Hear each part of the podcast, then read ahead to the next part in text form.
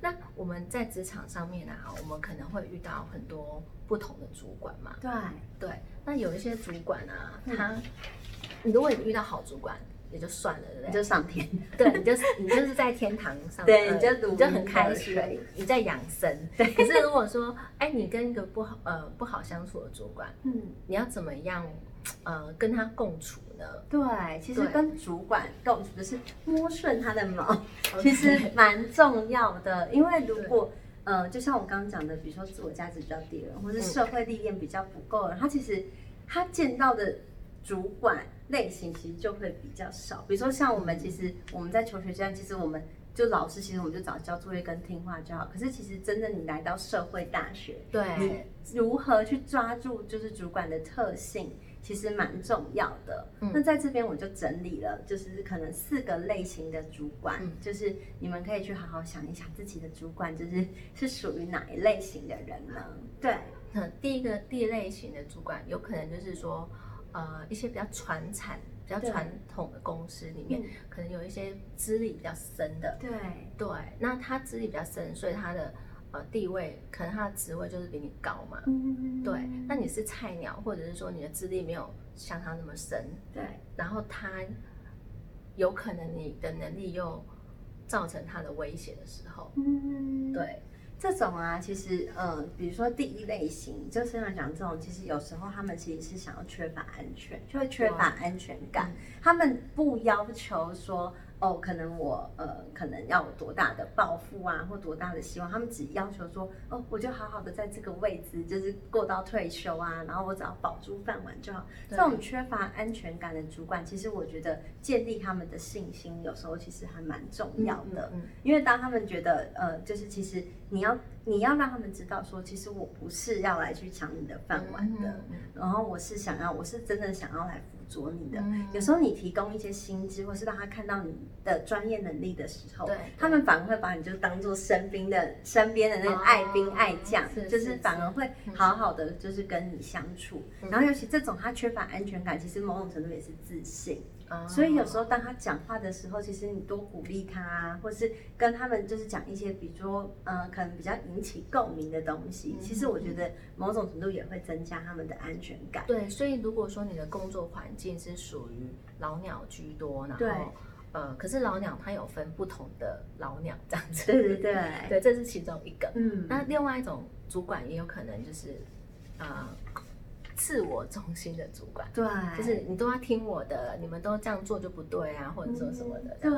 对，其实自我中心这个主管啊，他们其实也还算，就是以这次呃，等一下会再讲两个类型，嗯他们也还算好相处，因为通常自我中心他又能爬到主管的人，嗯某种程度其实他们是有一定的实力的，嗯哼哼不然这种自我中心的，就是人家就只会觉得你就是刚愎自用啊，你就立刻就被淘汰。可是通常这一种，其实我觉得你就是顺着顺应着他的能力，然后呢，如果你有持跟他有相反意见的时候呢，就是你可以在私底下跟他们讲，嗯。因为这种人其实他这种主管其实非常的爱面子，嗯。所以如果当你爱面子，对，就是你在当众就是给他难堪的时候，他会觉得说你怎么就是不听话，你怎么讲？他们其实反而会用各，而且这种人其实他们人脉其实通常都还蛮广的，嗯不然他们就是不会让他们爬到嗯那么高的位置。所以其实你要小心，千万不要得罪他们。哦，不要得罪他们。对，然然后你有自己的意见的时候，其实你可以，因为通常自我中心人他比较听不进去别人的意见，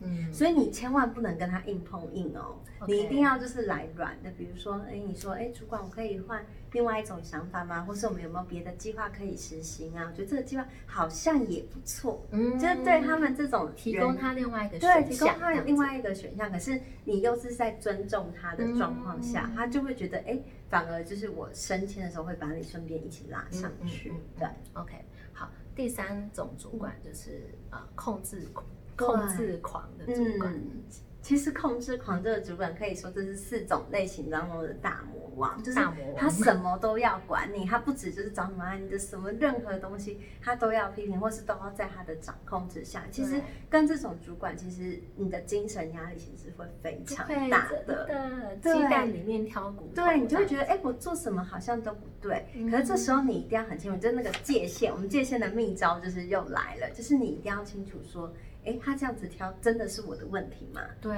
还是他对大家都这样？嗯因为如果你没有去分清楚说，哎，这是他本身的人格特质，你就会一直往自己身上去，然后就会觉得，哎，你成天跟他讲什么，然后他也听不进去，那你们的关系只会更糟。嗯，可是他也不会想改变，他就是因为他是其实某一种程度，上是他内心的那个焦虑感，哦，对，他会觉得，哎，我什么事情都要在 under control 这样，他才不会焦虑。对，所以其实你就是安抚他的焦虑，哦。对，好这样就好了。还有另外一种职场上也蛮常见的，嗯，就是踏着别人一直往上爬的主管。对对对，这种其实他基本上其实你就可以知道说，哎，如果他只顾自己，还不顾你的话，那其实我觉得其实你可以反其道而行，嗯你就是帮助他升迁呐、啊那你帮助他升迁之后，他就不会是你的主管，他就会一直往上爬。可是如果他是有能力的话，嗯其实我觉得就是你可以就是在他的身边，比如说暗示他说，哎，其实你也会有这种想升迁，然后是想要跟他一起奋斗努力的，就是暗示他这样子，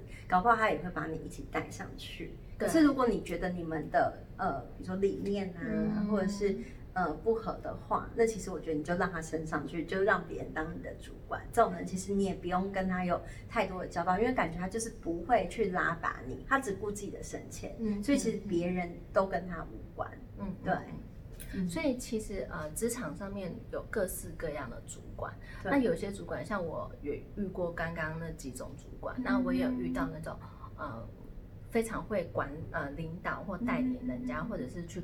呃 coach 你的主管。对所以其实呃，当你们在选主管的时候，嗯你们在面试或者在选主管，其实蛮重要的。你要选一个呃比较有同理心的主管。嗯，对，就是说他跟你讲话的时候是比会尊重你的，对，会引导你，会就是引导你，对启发你的那一种。对，那种主管通常他是本身自己很有能力，嗯他也不会怕说你去超越他，然后他也会呃同理你的一个心态。对。对，那这种主管其实他也比较不会去霸凌人家这样子。对，因为他自己就是有同理心的，对然后他也比较不会藏私。其实这种关系其实反而是好的，这样子其实就是一个比较健康的一个职对场一个健康、比较平衡的关系。对对。对，嗯。好，那我们今天非常谢谢 Rebecca 心理师，他教导我们这些知识，对。你们都学会了吗？对，